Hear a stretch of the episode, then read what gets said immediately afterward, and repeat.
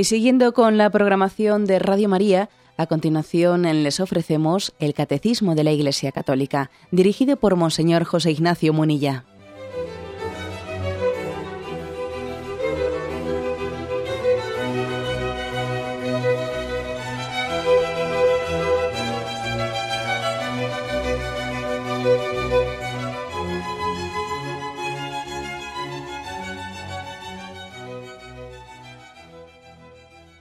Cordial saludo a todos los oyentes de Radio María. Un día más, con la gracia del Señor, proseguimos el comentario del Catecismo de nuestra Madre la Iglesia. Dedicamos un programa más, el tercero, si no me equivoco, hoy, al apartado sobre el aborto dentro del quinto mandamiento que estamos explicando. No matarás. Y después de haber hablado el catecismo del homicidio voluntario, habla en concreto del aborto habíamos quedado en el punto 2273. Dice este punto. El derecho inalienable de todo individuo inocente a la vida constituye un elemento constitutivo de la sociedad civil y de su legislación. Como veis, pues aquí este punto es un punto de principios, ¿eh? de principios. El derecho inalienable de todo individuo humano inocente a la vida constituye un elemento constitutivo de la sociedad civil. ¿eh? Vamos a intentar un poco explicar esto. Lo que, se quiere aquí decir y sostener y fundamentar es que el derecho, el derecho de, todo individuo a la vida, es un derecho que precede a la sociedad, ¿eh? o sea, precede. Antes que las sociedades se constituyan políticamente, que se organicen, el individuo ya tiene derecho a la vida. No es la sociedad la que le da derecho a la vida. Sería terrible, ¿no? Que fuese el Estado, fuese la, eh, sociedad, la organización política, la que nos tuviese que conceder a nosotros el derecho a la vida. Sería terrorífico, ¿no? Pero es que de hecho, de hecho es así. Eh, en este momento, tal y como está ocurriendo en, en muchos países, incluso que se llaman democráticos, eh, tenemos una especie de espada de Damocles encima nuestro, en la que el derecho a la vida eh, puede ser reconocido o no reconocido dependiendo de que unas leyes lo dicten o no lo dicten, ¿no?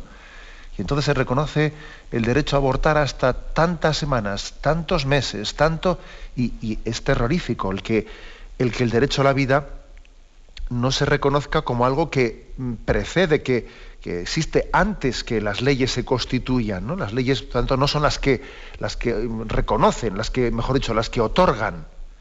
Las leyes tienen que protegerlo y reconocerlo, pero no otorgar el derecho a la vida. ¿eh? Como veis, pues es algo muy básico lo que afirma aquí el, el catecismo. Vamos a leer este punto. Es un punto que está, eh, es una cita de una instrucción de la Sagrada Congregación para la Doctrina de la Fe una instrucción que se llamaba Donum Vitae, una instrucción publicada con respecto a la eh, dignidad de la procreación y el respeto de la vida humana naciente. Esta instrucción Donum Vitae es una instrucción que la Santa Sede publicó pues mm, allá por el año 1987 para iluminar todo lo referente al tema de fecundación in vitro, manipulación de embriones, etc. ¿eh? Se llama instrucción donum vitae. ¿eh? Lo digo así un poco solemnemente porque irá saliendo, irá apareciendo ¿no? esta instrucción en distintos momentos de la explicación del catecismo, especialmente cuando hablemos de los temas de la reproducción asistida y ese tipo de cosas. Bueno, pues aquí se toma el, punto número 3 de esta instrucción y dice, los derechos inalienables de la persona deben ser reconocidos y respetados por parte de la sociedad civil y de la autoridad política. Estos derechos del hombre no están subordinados ni a los individuos ni a los padres y tampoco son una concesión de la sociedad o del Estado pertenecen a la naturaleza humana y son inherentes a la persona en virtud del acto creador que la ha originado.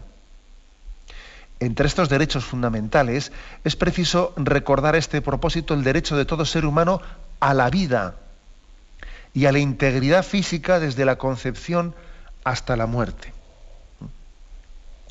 Existe pues una, una concepción estatalista, estatalista como si el Estado, el Estado fuese poco menos que, que la madre, ¿no? La, madre de la sociedad.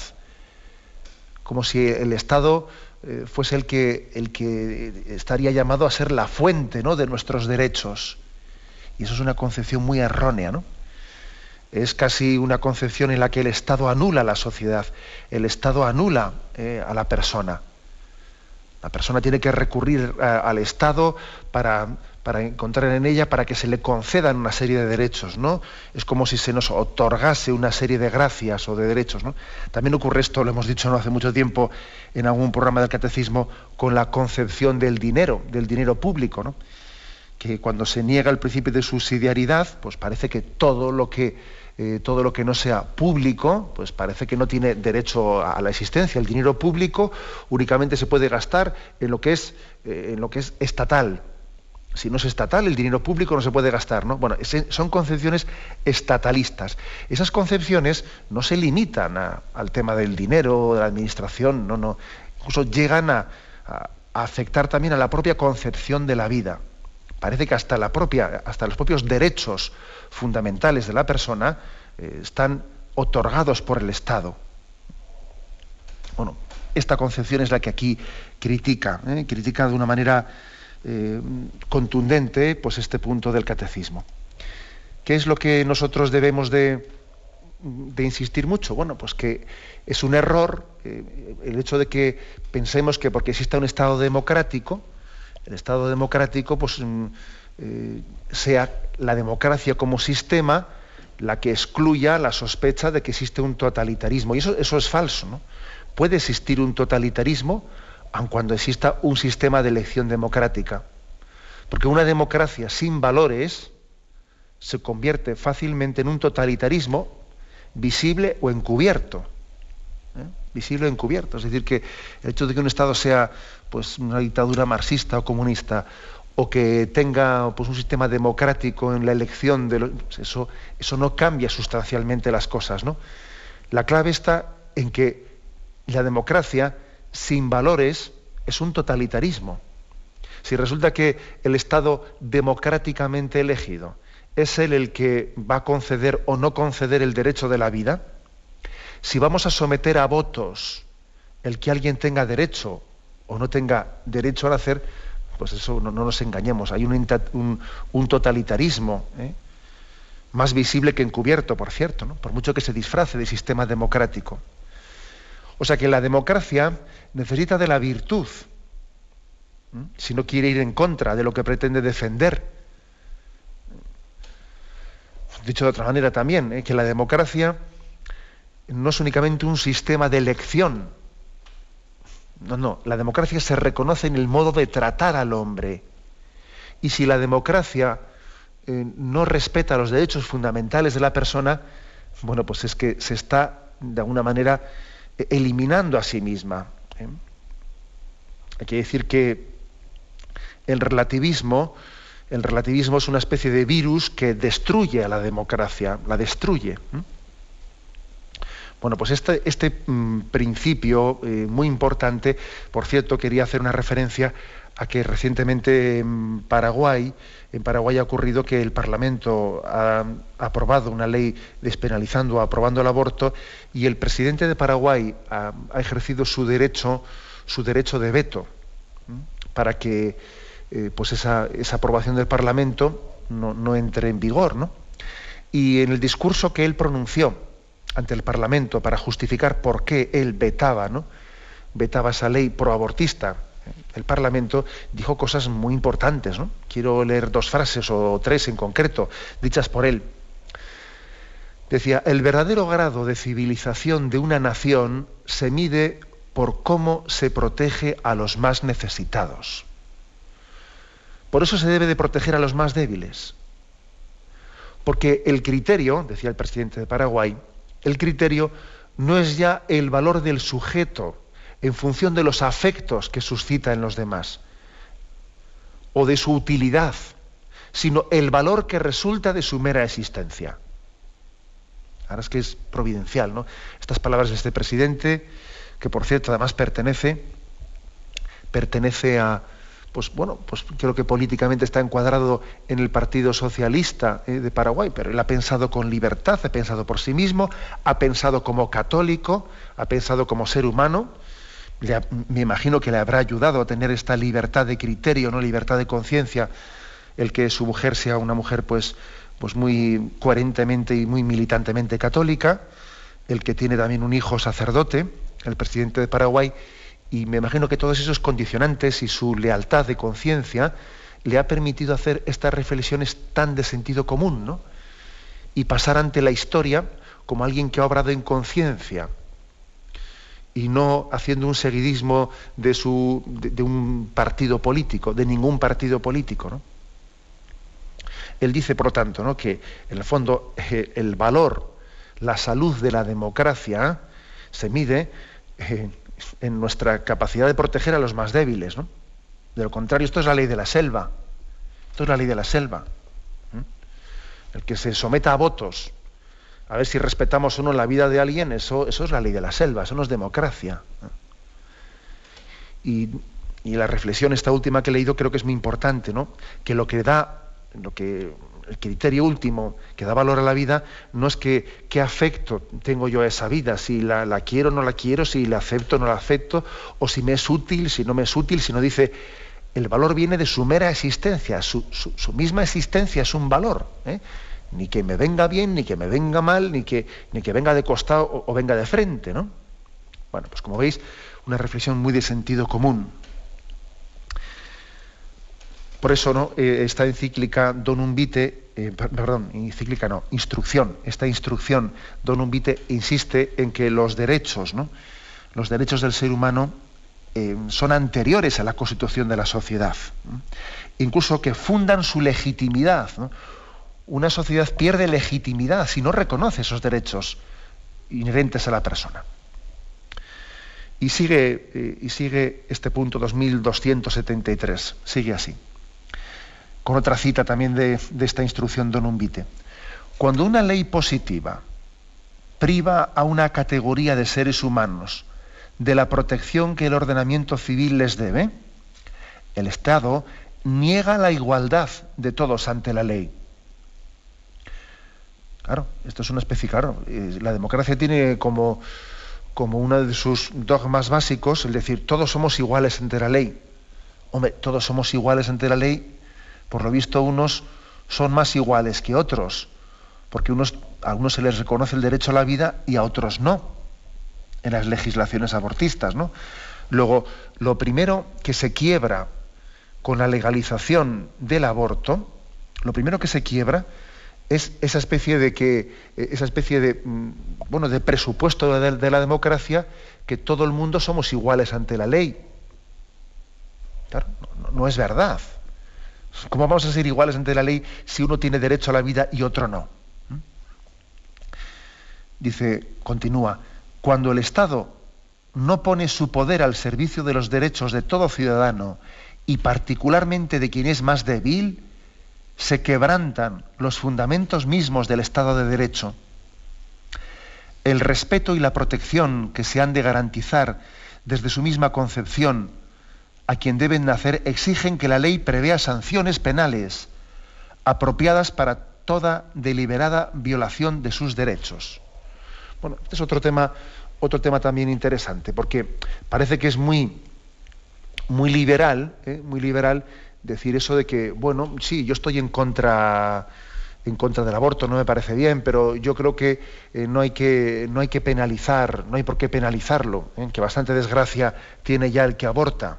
¿Eh? no hay que estar penalizando ningún. Eh, de alguna manera, vamos a ser claros, eh, eso es, una, es un engaño, esa forma liberal de pensamiento, porque todos entendemos que cuando hay, cuando hay un bien que proteger, tiene que ser protegido jurídicamente, ¿no? Es como si, como si alguien dijese, yo estoy en contra de los vertidos incontrolados en los ríos, pero, pero bueno, hay que respetar el derecho de la concesión de cada empresa. Cada empresa sabrá si tiene que, si tiene que verter o no verter en el río. Eso es un argumento ridículo. si yo estoy en contra de los vertidos incontrolados en los ríos, porque no respetan eh, la naturaleza, entonces no puedo decir, eh, no hay por qué sancionar a cada empresa que, está ensuciando el río. No, habrá que sancionarla, porque si no, hay que, si no se sanciona, al final resulta que el río no se respeta, que no hay un valor que proteger.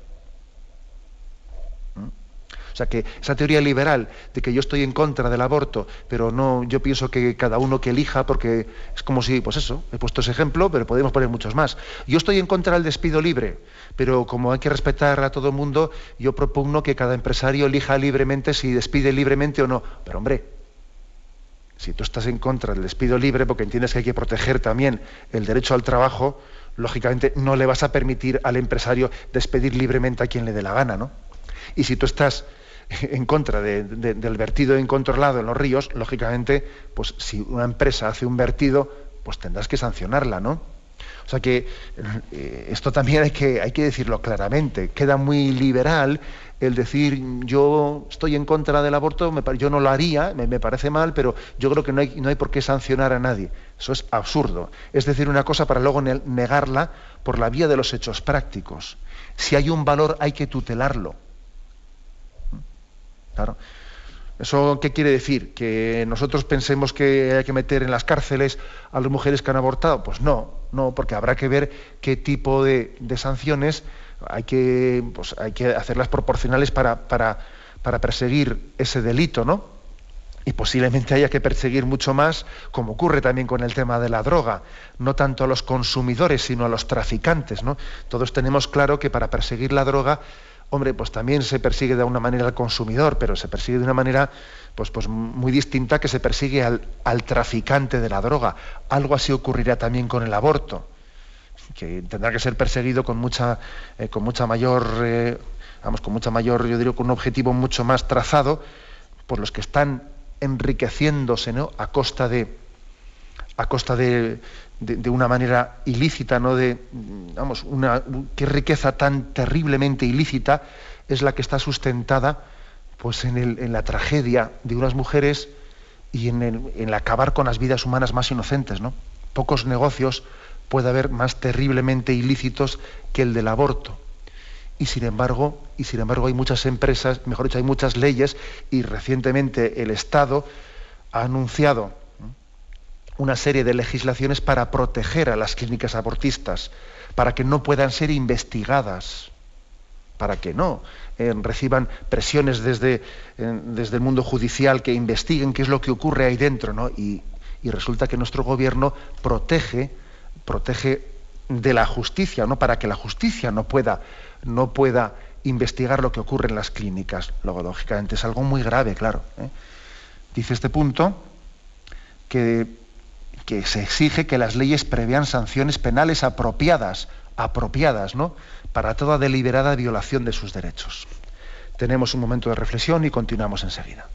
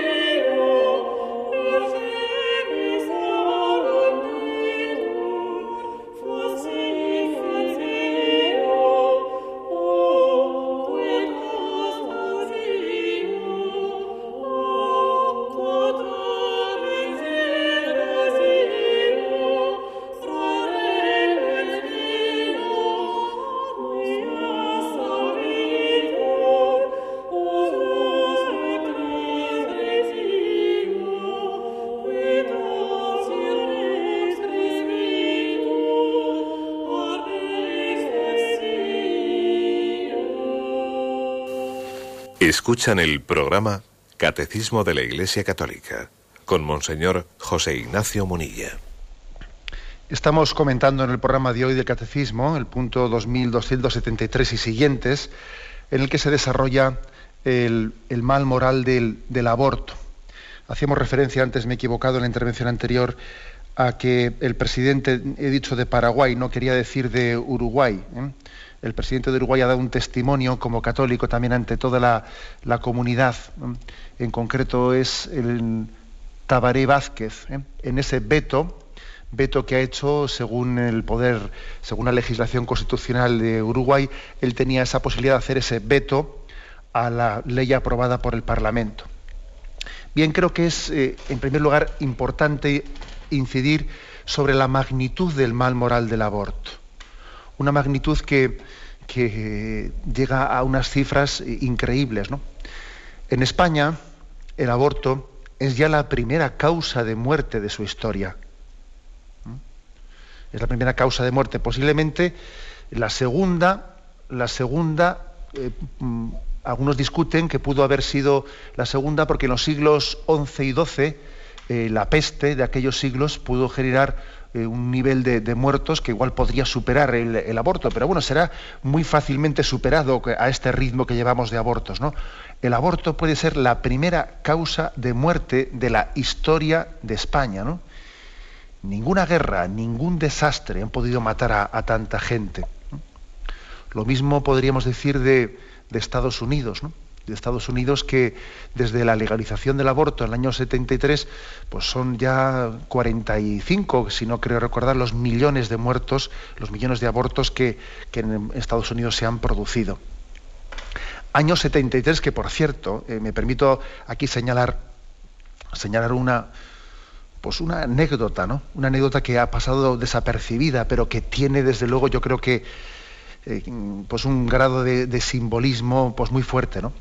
Y es que el 22 de enero de 1973 eh, la Corte Suprema de Estados Unidos, entonces fue por siete votos contra dos, abrió las puertas al aborto. Y aquella sentencia que fue muy histórica, porque fue como abrir las puertas al aborto no solo en Estados Unidos, sino pues, en, en el mundo occidental, ¿no? Aquella sentencia de la Corte Suprema de Estados Unidos era la culminación de una batalla legal que una joven, ¿eh? una joven que se llamaba Norma Markovey, había comenzado tres años antes solicitando la autorización para abortar. Y durante todo el proceso, eh, los tribunales habían protegido la intimidad de aquella joven, y la habían protegido bajo un seudónimo, el seudónimo de Roe, ¿eh?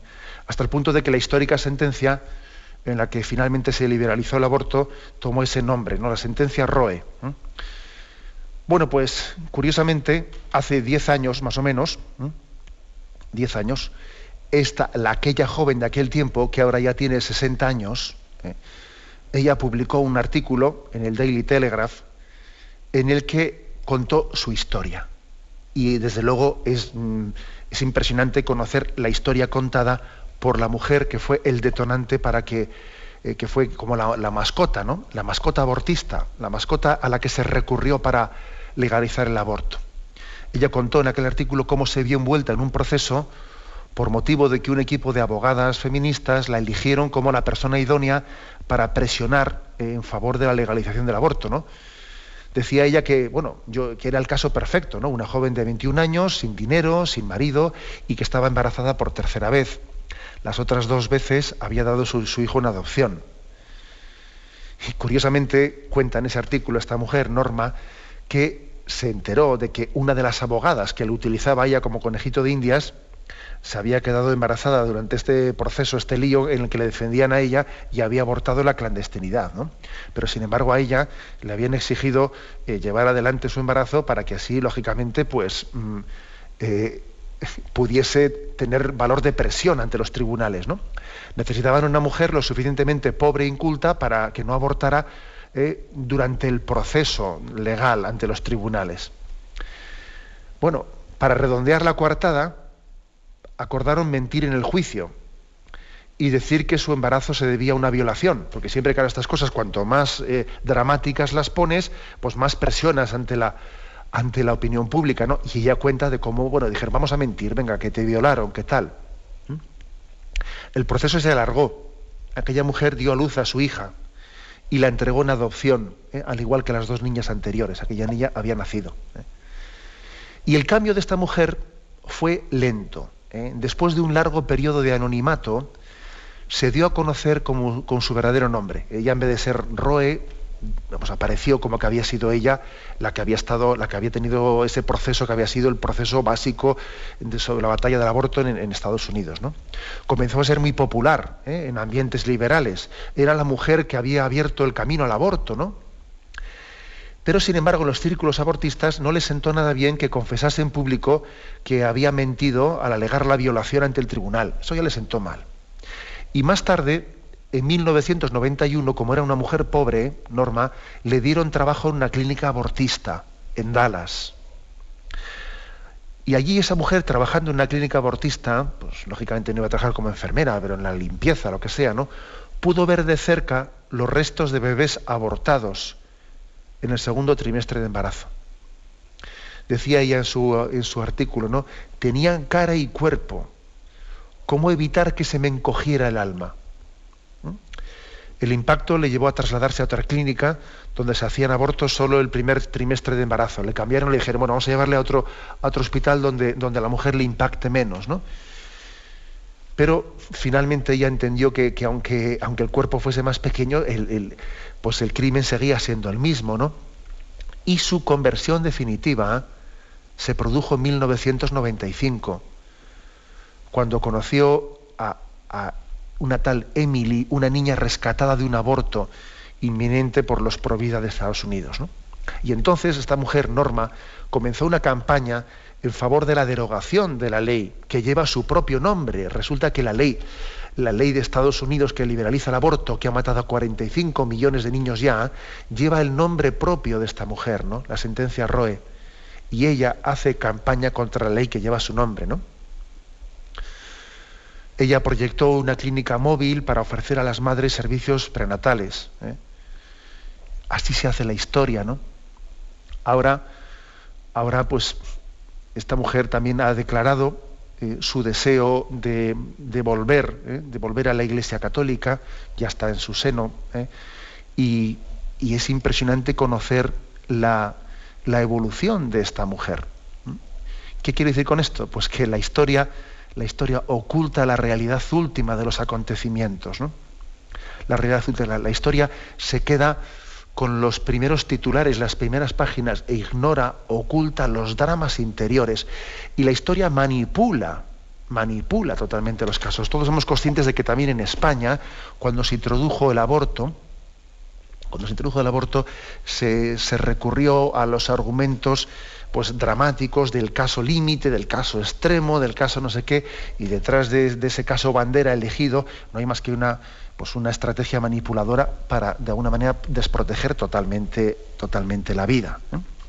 Bien, creo que también es importante señalar esta estrategia de manipulación que existe siempre, ¿eh? que existe detrás de, mm, de los lobbies proabortistas. Tenemos un momento de reflexión, continuamos enseguida.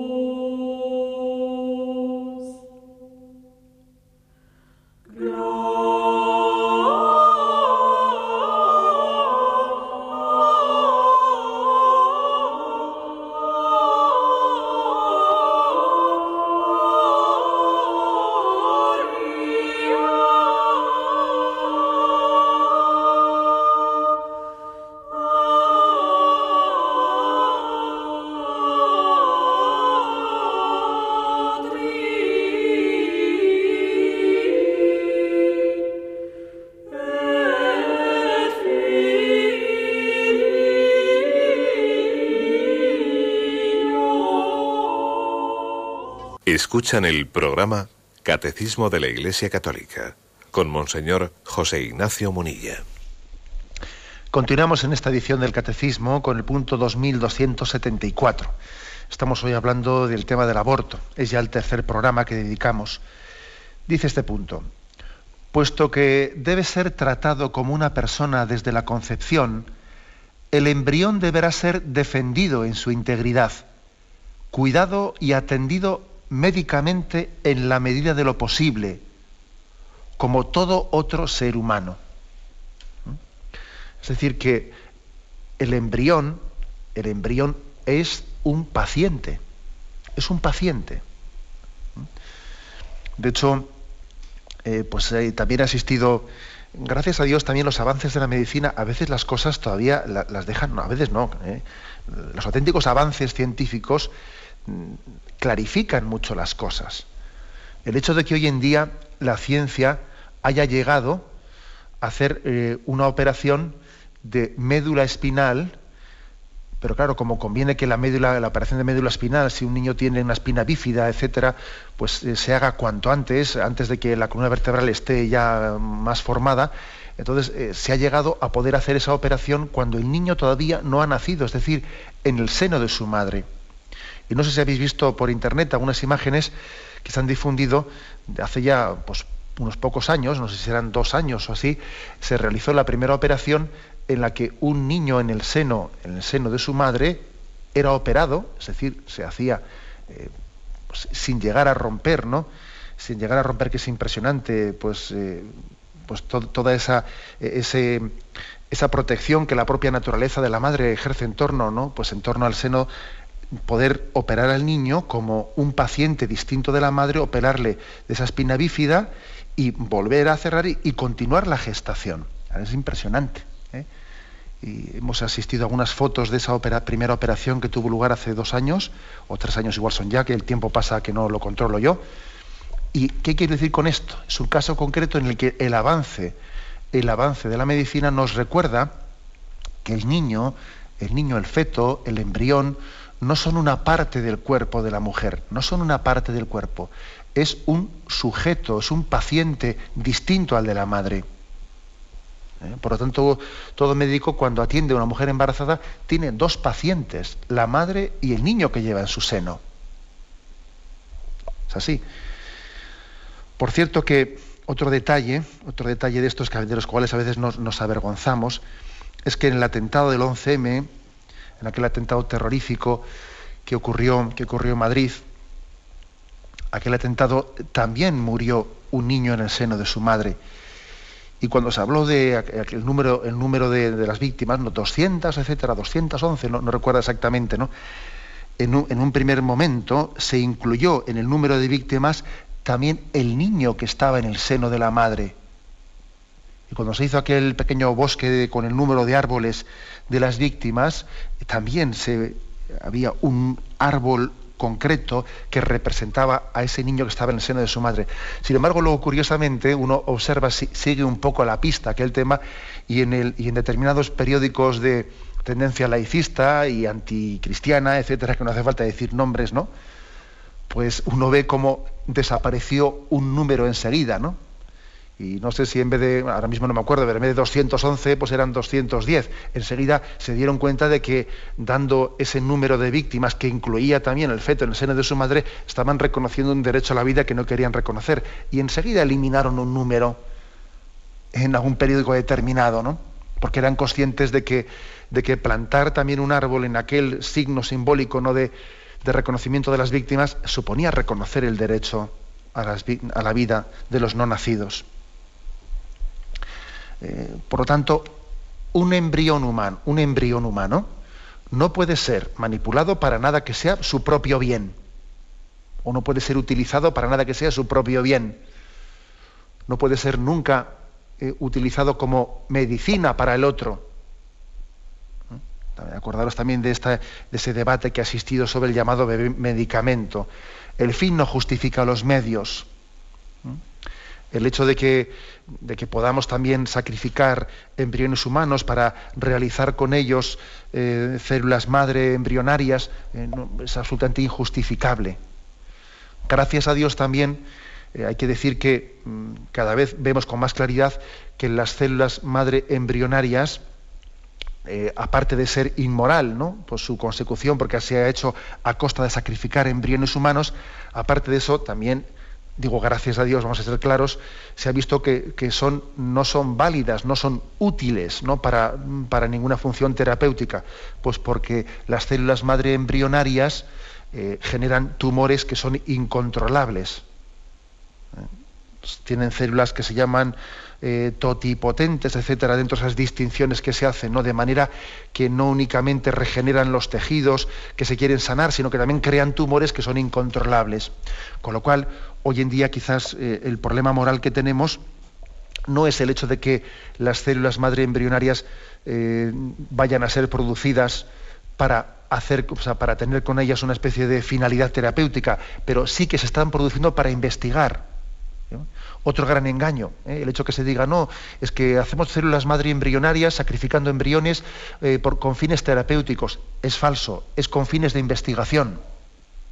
Es con fines de investigación. Porque de hecho nadie se atrevería a utilizar, eh, a utilizar esas células madre embrionarias cuando se sabe que generan tumores y por lo tanto van a crearle a un, a un paciente problemas donde no los tenía. ¿no?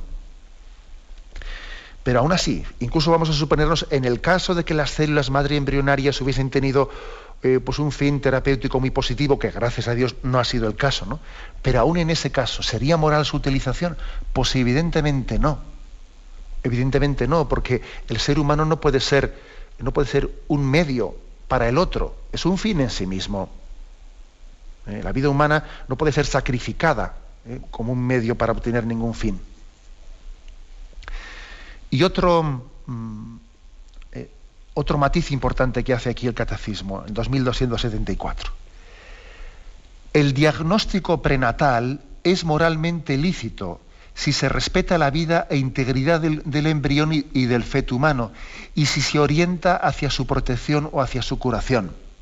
Pero se opondrá gravemente la ley moral cuando contempla la posibilidad en dependencia de sus resultados, de provocar un aborto. Un diagnóstico que atestigua la existencia de una malformación o de una enfermedad hereditaria no puede equivaler a una sentencia de muerte. ¿Eh? Fijaros aquí lo que dice el catecismo. Lo que no puede ser es que un, diagnóstico prenatal equivalga a una sentencia de muerte. ¿Eh? Que dependiendo de qué nos dé el resultado, el niño va a vivir o no va a vivir. Este diagnóstico prenatal eh, en el fondo nos hace cómplices del aborto.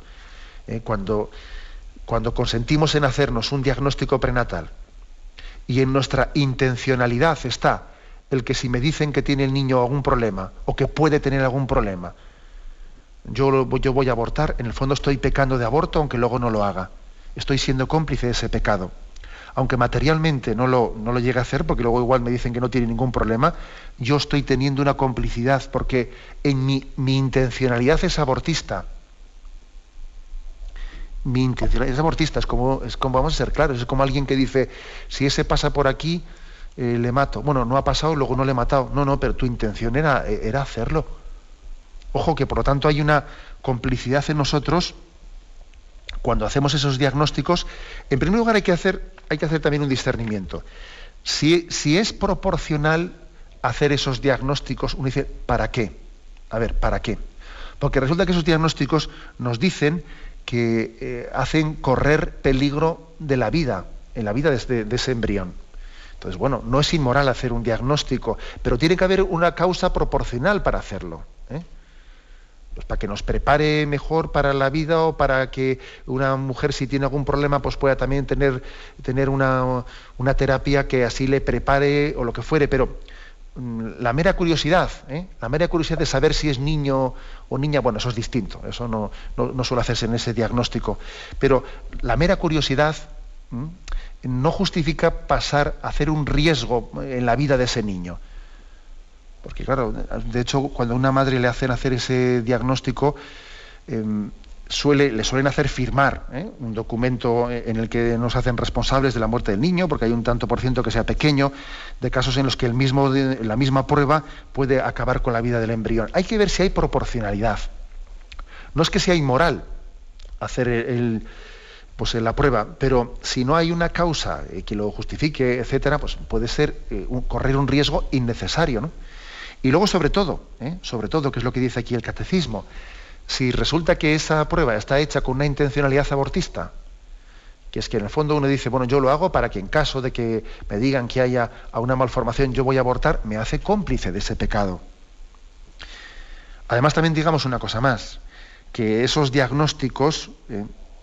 esos diagnósticos prenatales, tienen un índice de, fallo tremendo. Seguro que hay muchos oyentes que ahora me están oyendo que dicen, a mí me dijeron que el niño venía no sé qué y luego nació perfectamente, a mí dijeron que no sé qué. Eso es muy frecuente, que esos diagnósticos, eh, vamos, si, se exigiese responsabilidades, si se exigiese responsabilidades a quienes han dado una especie de diagnóstico eh, totalmente negativo y pesimista y luego resulta que no ha sido, si se exigiese responsabilidades por lo que ha hecho sufrir, que luego resulta que no era ni la mitad ni la mitad de lo que ha dicho, ya andarían con más cuidado a la hora de, informar de una manera tremebunda, ¿no?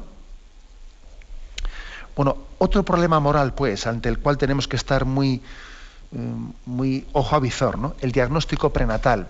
Detrás de él se esconde una cultura de muerte.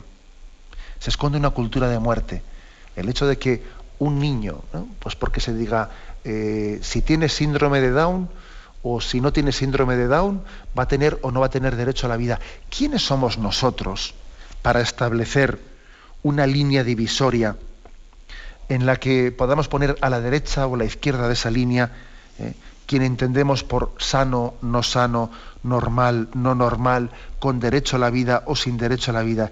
¿Quiénes somos nosotros para establecer esa línea divisoria? ¿Mm?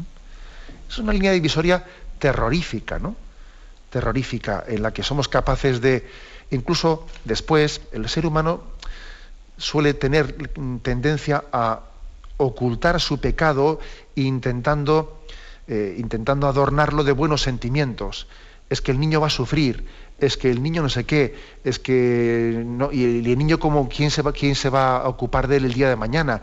a veces incluso después solemos intentar adornar nuestro pecado con argumentos compasivos. Ojo, que también esto ha ocurrido siempre, ¿eh?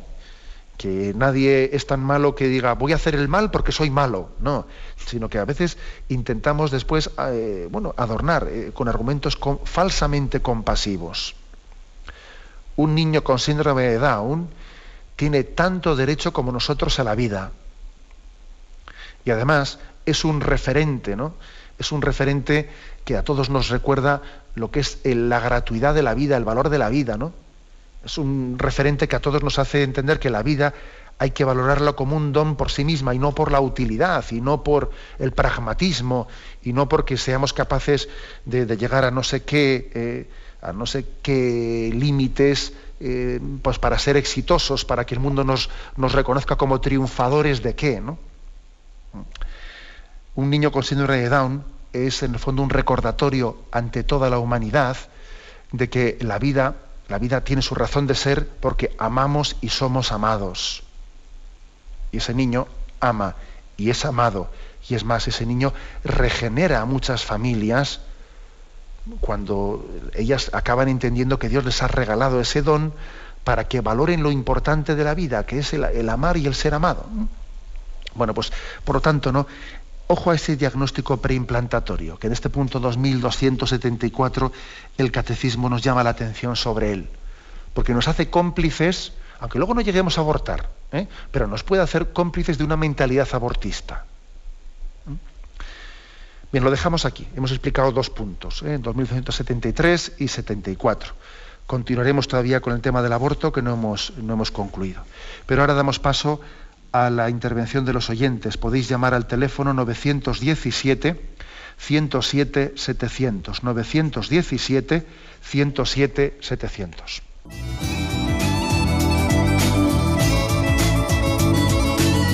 ¿Le gustaría tener sus programas favoritos de Radio María en CD o DVD? Ahora es posible.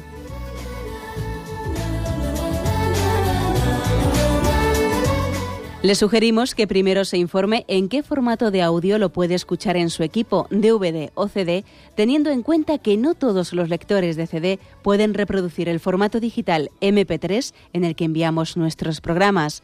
Y luego, si quiere en su casa esos programas que tanto le gustan, solo tiene que escribir una carta a Radio María, Paseo Lanceros 2, primera planta 28024, Madrid indicando si lo quiere en CD o DVD y cuántos programas. También le rogamos que escriba su nombre, dirección y no se olvide de facilitarnos un teléfono de contacto para cualquier duda que nos surja.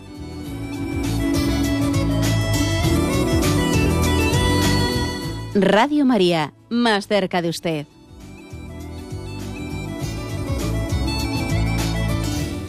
Escuchan el programa Catecismo de la Iglesia Católica con Monseñor José Ignacio Munilla. Sí, buenos días. ¿Con quién hablamos? Hola, buenos días. Buenos días. Eh, soy Consuelo. Le escuchamos, Consuelo. Mire, padre, quería saber, bueno, solo es una pregunta, ¿eh? ¿Por qué los, los sacerdotes en las, en las homilías no, no hablan de estas cosas así con la claridad que, habla usted, padre? Porque yo creo que a la gente le hacía falta. Bueno, vamos a ver. La verdad es que igual hay que también hay matizar. Es decir, mm, igual también la homilía, claro que en la homilía en alguna ocasión hay que hablar del aborto, ¿eh? por supuesto. Pero bueno, también es verdad que la homilía no tiene la finalidad de hacer una catequesis eh, de la vida eh, pues de una manera sistemática como la hacemos aquí. Yo sí que creo que tenemos también que la homilía tener pues la capacidad profética de denunciar los pecados, especialmente los pecados de época ante los que existe una especie de ceguera colectiva, y una anestesia en las conciencias, etcétera, etcétera. ¿no? Tenemos que hablarlos. Pero claro, no será de una manera sistemática. ¿eh? No será de una manera sistemática. ¿Por qué la manera sistemática tiene que dar para una catequesis y para unas charlas que hagamos pues en otro momento distinto a la homilía? ¿Por qué igual no se habla lo que se debiera? Igual dice usted en algunas homilías. Bueno, porque yo creo que también los predicadores tenemos la tentación, como todo el mundo, que aquí nadie está libre. ¿eh? nadie está libre de tentaciones, y los predicadores podemos tener la tentación de no meternos en temas, o sea, de, evitar meternos en temas que en el fondo sabemos que están incidiendo en temas de mucha actualidad y que pueden suscitar polémica y que nos pueden generar problemas. O sea, siempre tenemos esa tentación, ¿no? La tentación que, que han tenido los profetas en todos los tiempos. Tenemos que por ello que rezar también por los predicadores para que el Señor les ilumine, ¿no? En una palabra profética. Bueno, adelante, damos a un, siguiente oyente. Buenos días. Buenos días, monseñor. sí, le escuchamos. Soy María Isabel de Barcelona y quería hacerle una consulta que no es del tema de hoy, pero también viene es sobre estos sueros que dicen que ponen que hoy precisamente una compañera mía dice que se marcha porque a su madre le van a dormir. Mm, ¿Es eutanasia? Porque yo también me encontré con un caso y es ¿es la eutanasia o no es? Porque su madre está muy enferma y dice, "No, yo ya he dicho que no pase más dolor" y, y entonces ¿y qué debo decirle yo si es? Vamos a ver, eh, mire usted, en, el tema de la eutanasia entramos muy pronto en él, después del aborto viene el catecismo la eutanasia, pero aunque sea brevemente, el hecho de que a una persona se le diga en un momento determinado, bueno, pues que se le va a dormir o que se le va a poner un tipo de, eh, pues un tratamiento eh, que para minorar su dolor llega a a perder la conciencia y a dormirla, eso en sí mismo en sí mismo no es eutanasia dependiendo de la proporcionalidad. Es decir, ¿eh? para, que una, para que un enfermo se le llegue a, dormir, o sea, se le, ponga un efecto paliativo que suponga que pierda la conciencia, ese, pues ese nivel de, pues de morfina o de lo que fuere, ¿no? que va a perder la conciencia, tiene que haber una proporcionalidad, es decir, tienen que ver que para evitar sus dolores, etcétera, ya no son suficientes pues una forma de efectos, o sea, de, medios paliativos que ya no llegan a, no, pueden llegar a, paliar su dolor y entonces pues necesitan un grado superior de efectos paliativos que le llegan, le llegan a, dormir, ¿no? Eh, es posible que un efecto paliativo eh, sea utilizado correctamente en una persona e incorrectamente en otra. Porque claro, si, en el fondo lo que le han hecho ha sido dormirla para no pues para decir, prefiero no ver, prefiero que ella no se dé cuenta de nada, ¿no? Y aunque, aunque fuese suficiente eh, la morfina pues, con un grado inferior, ella pudiese estar consciente, bueno, pero aunque pudiese estar consciente sin sufrir, que le den más y que la dejen dormida para que así ni se dé cuenta de nada. Eso no es correcto. no es correcto es no permitirle a una persona vivir también ¿no? su, enfermedad de una manera consciente. Porque además también este tipo de, efectos paliativos eh, suelen tener también como efecto secundario un acortar la vida. Luego, digamos que ese, ese tipo de, de, em, de tratamientos paliativos que duermen a una persona no son eutanasia cuando se administran porque son necesarios para paliar unos dolores, etcétera. Y sin embargo, sí son eutanásicos cuando en el fondo se están administrando sin necesidad, porque habría otra forma de hacerlo, sin, eh, sin, necesidad de que perdiese la conciencia y de, eh, de alguna manera adelantarle también innecesariamente la muerte. ¿no? O sea que hay que matizar en cada caso concreto la proporcionalidad. ¿eh? Damos paso a un siguiente oyente. Buenos días. Buenos días. Buenos días, sí. Soy de Madrid, no le voy a decir mi nombre. Mire, en primer lugar le doy la enhorabuena porque está usted, como dice el cardenal, no sé qué acaba de decir ahora en Roma, uno de Roma, el nombre no me acuerdo, que los cristianos tenemos que ser valientes en decir la verdad y no de la sacristía para adentro, pues usted es que da gusto oírle de siempre. Bueno, yo le quiero decir que he tenido una hija. Con la experiencia esa que le hicieron la prueba esa de si no me acuerdo cómo se llama. Total que el niño sí eh, total que el niño traía malformación de eh, y que y que iba a tener que abortar y yo Dios mío digo pero qué horrible pero señor eso no puede ser y yo se lo decía a mi hija ella llorando y dice, mamá, no soy yo sola, es mi marido. Dice, yo no sé ni lo que voy a hacer, yo no sé ni lo que llegaré a hacer, pero con una angustia grandísima. Yo a mi sacerdote le dije, por Dios pida usted por esto, porque yo le ofrezco mi vida al Señor, se lo ofrezco con toda mi alma y toda mi conciencia, porque yo sé que luego mi hija, lo horrible, horrible que pasaría su vida pensando que ha matado a su niño porque tenía minusvalía o porque fuera de la espalda, del problema que fuera. Digo, Señor, te lo pido con todo mi corazón, que yo te ofrezco mi vida. Yo le decía a mi otra hija, digo, por Dios que que lo tenga y que luego lo dé en adopción si no lo quisiera. Yo me quedaría con ello, digo, yo si Dios quisiera me quedaría con ello. Bueno, fueron unas angustias de unos meses terribles, pero yo todo era decir, Señor, te ofrezco mi vida, mi vida a cambio, a cambio de que mi hija no tenga esa experiencia después de haber matado a su hijo. Te lo pido con todo mi ser. Bueno, pues luego ya no sé cuánto tiempo le hicieron otra prueba que venía bien que no sé lo que hubiera pasado. Yo las gracias del Señor digo, pero siempre le decía, Señor, que sea tu voluntad, que sea tu voluntad, porque también si no quería quitarme la vida a mí, o sea, llevarme a mí, también puedo estar haciendo aquí ahora mismo y sufriendo de otra manera y dando la vida de otra manera y enseñando a los nietos que están loquitos con la vida de Jesús, que yo le cuento, bueno, que fue horroroso lo que pasé y pensando más que mi hija iba a no vivir ya en toda su vida teniendo esa experiencia, porque yo la había conocido de, de un programa de TVT de, de, la extranjera de América, que es era extraordinaria, ahora no la tengo en este momento, y que bueno, que muchísimas gracias, gracias, usted. Desde luego pues estupendo. Vale, no hace falta que hagamos tantos piropos, que yo creo que todos lo hacemos por la gloria de Dios. ¿eh? Mire, con respecto al caso que usted cuenta de su hija, pues es un caso muy práctico al que yo precisamente quería referirme. Esa prueba de diagnóstico prenatal, amniocentesis se suele llamar, ¿no? Yo pienso que los católicos no deberíamos de hacerla Primero, si no hay una causa real ¿eh? pues, distinta a, la de, a la de que a la mentalidad abortista. Y segundo, no deberíamos de hacer esa prueba de no ser que nosotros tengamos la plena convicción de que si van a decir que viene cualquier problemilla, yo no voy a tener una especie de presiones para abortar. Porque a veces también en el matrimonio en el matrimonio, pues la pareja no siempre piensa lo mismo y entonces, eh, si por ejemplo la mujer es más sensible a, respetar la vida, no debería prestarse a hacer la prueba de la amniocentesis sabiendo que si después dice algo va a tener las presiones de su marido. Pues mira, pues no me hago la prueba. ¿eh?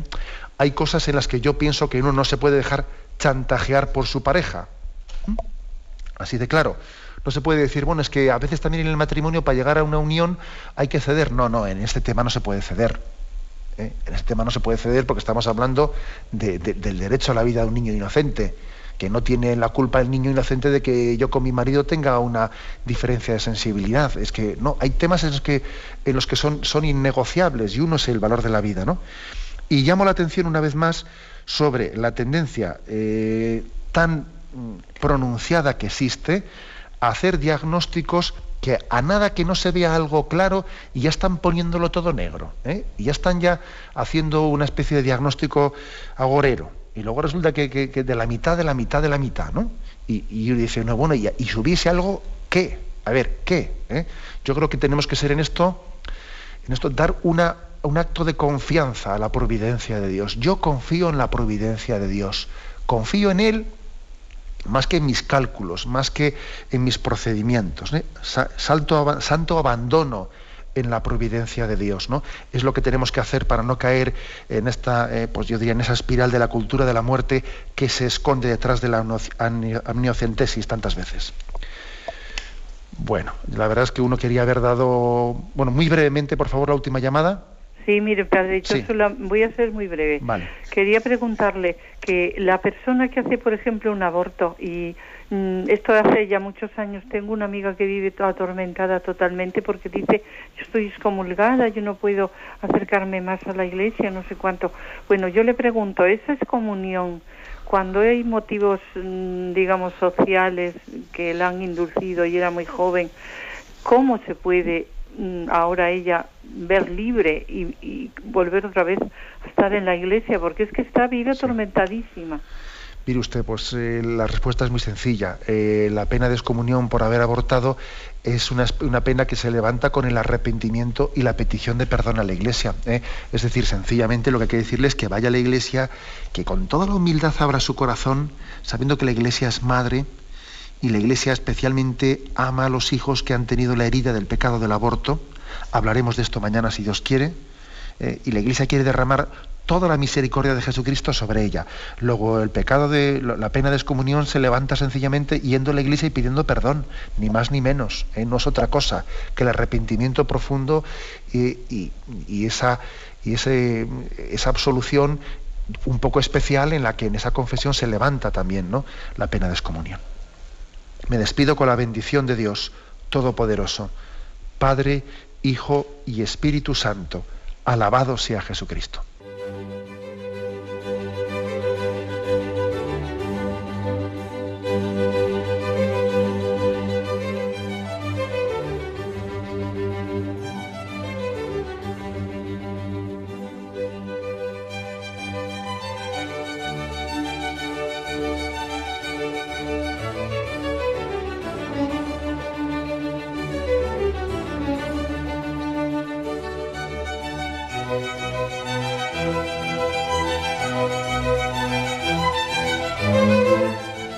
Han podido escuchar en Radio María el Catecismo de la Iglesia Católica, dirigido por Monseñor José Ignacio Munilla.